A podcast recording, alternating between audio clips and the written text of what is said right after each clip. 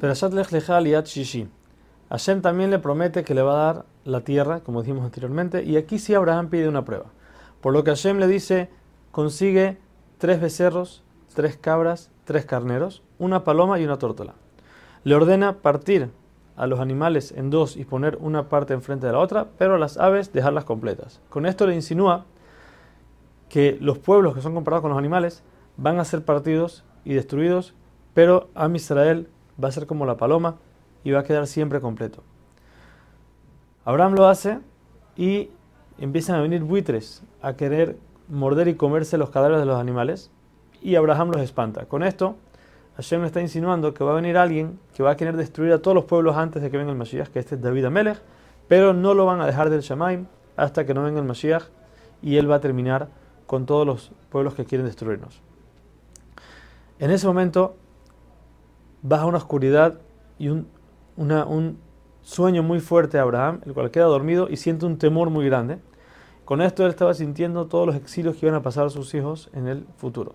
Pero Hashem lo calma y le dice, no te preocupes, tú no vas a ver nada de esto, tú vas a morir en buena vejez, ya que tu hijo Ismael va a ser Teshuvah, y Esab, su nieto, no va a salir a ser malo hasta después de que Abraham fallezca.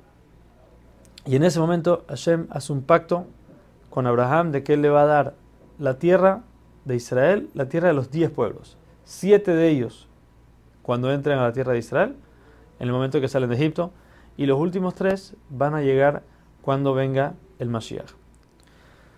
Después de diez años de estar en la tierra de Israel, donde Hashem le había prometido que iban a tener hijos, Sarah le dice a Abraham que se case con su sirvienta. Esta sirvienta era la hija del faraón, que al ver los milagros que se le hizo a Sara, dijo que prefiere que su hija sea la esclava en la casa de Abraham a que sea princesa en el palacio. Sara le dice que quizás por medio de que Hagar se case con, se case con Abraham y Sara está metiendo a otra mujer a su casa, quizás por eso va a tener el mérito de tener hijos. Abraham le, hace caso ya que Sara tenía Ruach HaKodesh.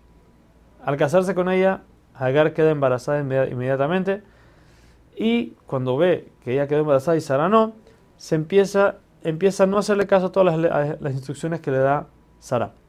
Sara se enoja con ella y va con Abraham y le dice, ¿por qué tú solamente rezas por ti y no por mí? Tú vas a tener un hijo, pero todavía me dejaste a mí sin nada.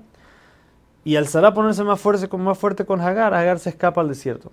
En el desierto se encuentra con un ángel, el cual la convence de regresar a casa de Abraham y le dice que no se preocupe, su hijo va a ser una persona con mucha descendencia, van a ser gente muy fuerte, gente ladrona, y le va a llamar Ismael.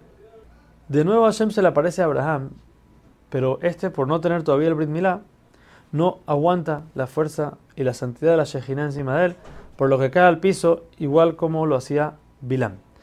Ahí Hashem le dice que se haga el Milá para que él esté completo en cuerpo y así también le va a agregar la Hei a su nombre para que su nombre dé, la misma cantidad de, de números que los miembros del cuerpo, diciendo que Abraham ya controla todos los miembros de su cuerpo.